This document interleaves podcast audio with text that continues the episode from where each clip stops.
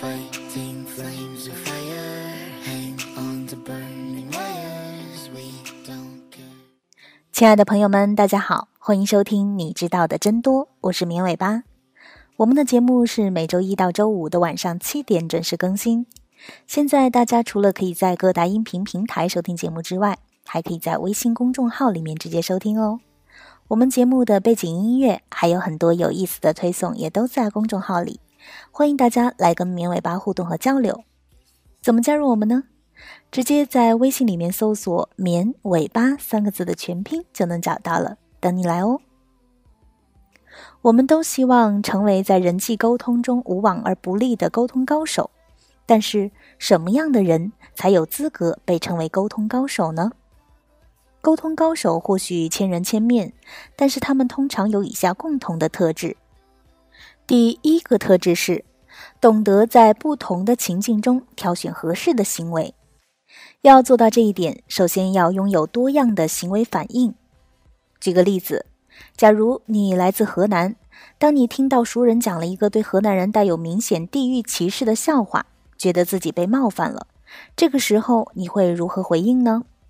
你可以保持沉默，你可以针锋相对、反唇相讥，你可以请第三方提醒说笑话的那个人注意自己的措辞，你可以暗示说笑话的人，比如用尴尬僵硬的微笑，让他感受到你的不舒服。你可以以开玩笑的形式表达不满，同时借着幽默减弱自己言语的攻击性。你可以坦白你的不适，并且要求朋友停止谈论这个笑话。你还可以直接叫他别说了。沟通高手的特质之一就是拥有一个庞大的沟通行为资料库。面对一种情境，特别是棘手的情况下，他们可以想到，也知道自己可以有多种的回应方式。并会有意识地从中选择一个对自己最有利、对他人最有效的方式。当一种方式没有取得理想的结果时，他们会迅速地做出调整。而差劲儿的沟通者就像是只会弹奏一种旋律的钢琴师，只会做几道菜的厨师一样，无论在什么场合，只会本能地做出单一的反应，要么一味地沉默以对，要么总是给出带有攻击性的回应。或者只懂得说笑，也许是被性格局限，他们一再重复，不知变通，从未意识到自己其实还有其他的选择，所以他们的行为非常容易预测，常被人一眼望穿。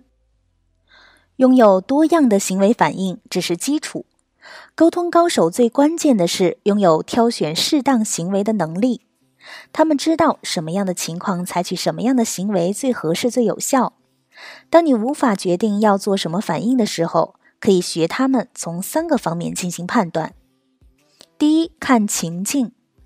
沟通高手明白，没有放诸四海而皆准的沟通技巧，时间和地点常常影响沟通的结果。可以逗得熟识的同事全场大笑的段子，初到公司的时候讲，可能会换来满场的尴尬。约会迟到的时候，应该先真诚地表达歉意。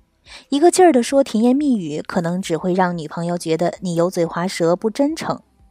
但如果在送了一束香槟玫瑰之后，说同样的甜言蜜语，就会增进两个人的亲密感。第二，要看你的目的，是疏远、增进还是维持现有的关系。如果你想融入一个新集体，那积极参与每一项集体活动，可以帮助你快速和大家建立联系。如果你拥有更多的个人时间，做自己喜欢的事情，适当的拒绝可能是更好的选择。第三，要看你对他人的认知。在刚才地域歧视的例子中，如果说笑话的人是长辈或者是上级，或许保持沉默是最好的选择。如果是细腻而敏感的朋友，暗示一下他，可能就知道自己行为不妥。如果反唇相讥，很可能会让他恼羞成怒，进而毁掉你们的关系。如果是一个交情很深的老朋友，你就可以直率的坦白自己的不是。你还要明白，每个人都有自己的背景，你面对的每个人都带着他的过去来和你相遇。个人经验、原生家庭、教育程度、经济实力、身份地位等所有的因素都会影响沟通过程。也许你很善于处理与自己对等的那些人的关系，但是在比自己年长或年轻、富有或贫穷、更具吸引力或更缺乏吸引力的人交往时，会显得很笨拙。比如，你和朋友们玩得很好，但是却处理不好和长辈、上级的关系。真正的沟通高手自信从容，他们擅长和不同的人打交道，他们不仅因时因地。也因人而异的调整沟通策略。第二个特质是，沟通高手更有同理心。同理心被认为是社交智力的本质，它指的是从另一个人的角度来体验世界，重新创造个人观点的能力。同理心和同情心不能混为一谈。同情心表示你用自己的观点来看别人的困境，进而产生悲悯之心。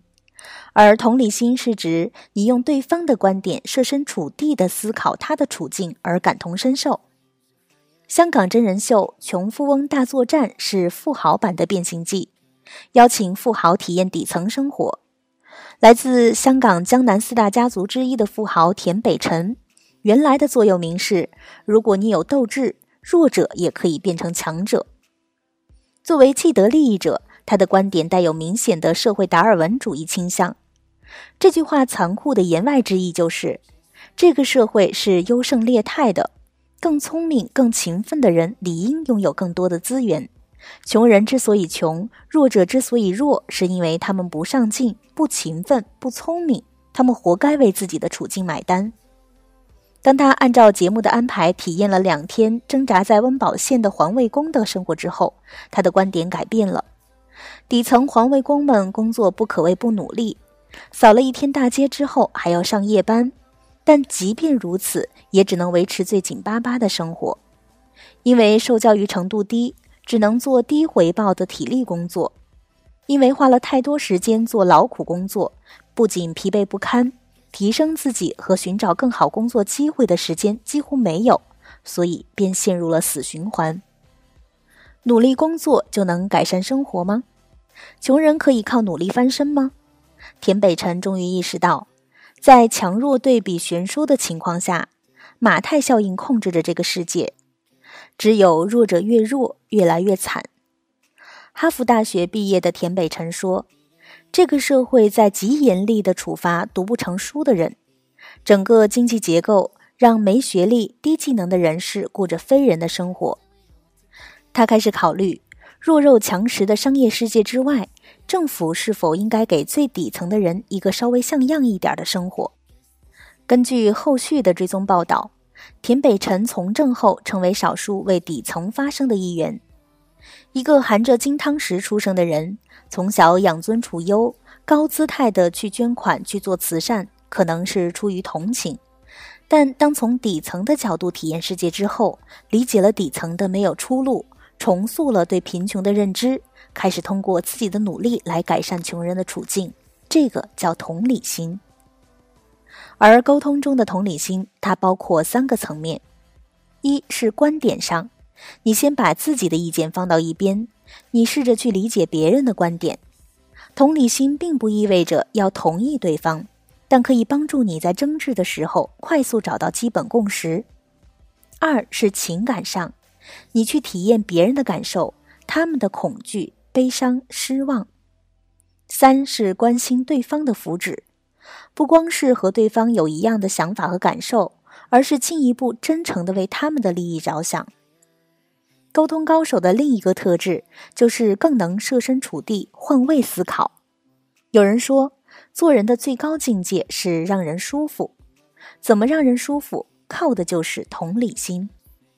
在观点上有同理心，所以试着尊重，不轻易下判断；在情感上有同理心，所以不会忽略别人的感受，而能妥帖地照顾到每个人的感受；在别人的福祉上有同理心，所以知道别人想要的是什么，不轻易侵诈和掠夺。第三个特质是，沟通高手会进行自我监控。什么叫自我监控？观察自身的行为，并借此调整自身行为的过程。林黛玉初入贾府，就是典型的高度自我监控的状态。她小心翼翼地观察别人如何行动，步步留心，时时在意。最典型的是她关于读书问题的两次不同回答。她意识到自己的回答不妥当之后，迅速改变了答案。贾母问黛玉念何书，黛玉道：“只刚念了四书。”黛玉又问姐妹们读何书，贾母道：“读的是什么书？不过是认得两个字，不是睁眼的瞎子罢了。”宝玉便走进黛玉身边坐下，又细细打量一番，问：“妹妹可曾读书？”黛玉道：“不曾读，只上了一年学，些许认得几个字。”如果说同理心让我们更了解别人，那自我监控就是让我们更了解自己。自我监控的人可以意识到自我的行为，并且深知其影响。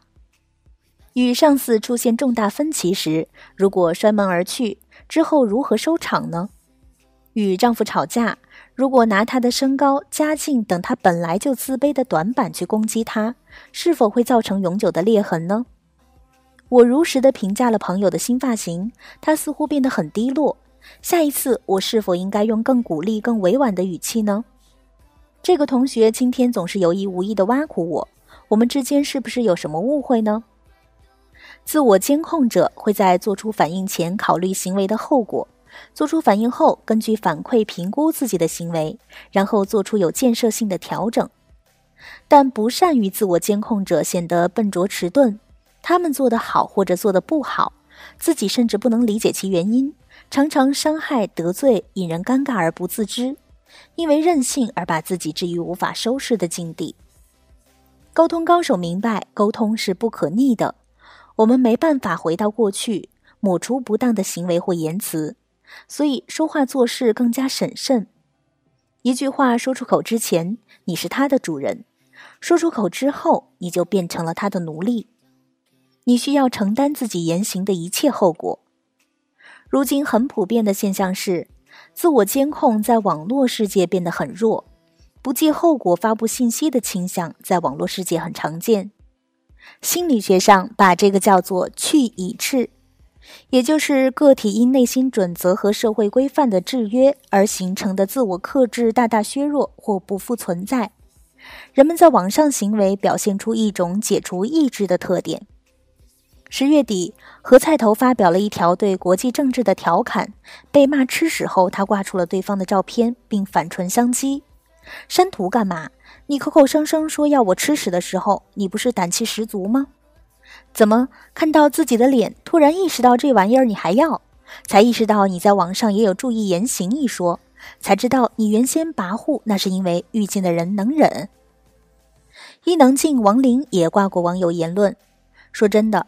即使没有人来追究那些恶毒、不文明、卑劣的言论，到底是会让当事人难堪，还是让发言者蒙羞？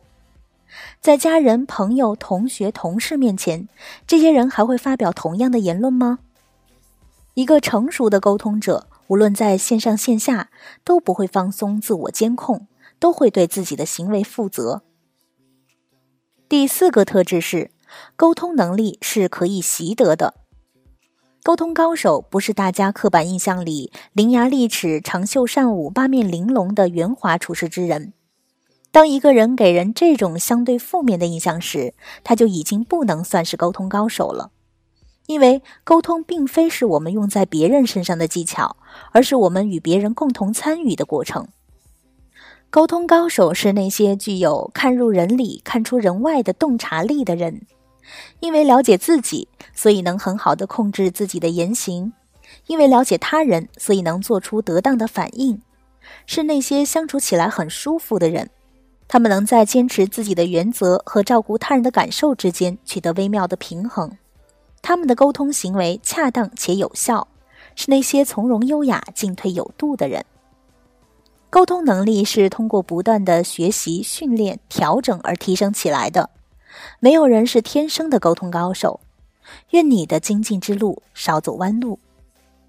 好的，以上就是本期节目的所有内容了，感谢大家的收听，也欢迎大家关注“绵尾巴”的微信公众号。我们节目的背景音乐还有很多有意思的推送，也都在公众号里。大家直接在微信里面搜索“绵尾巴”三个字的全拼就能找到了，等你来哦。我们下期节目再见吧，拜拜。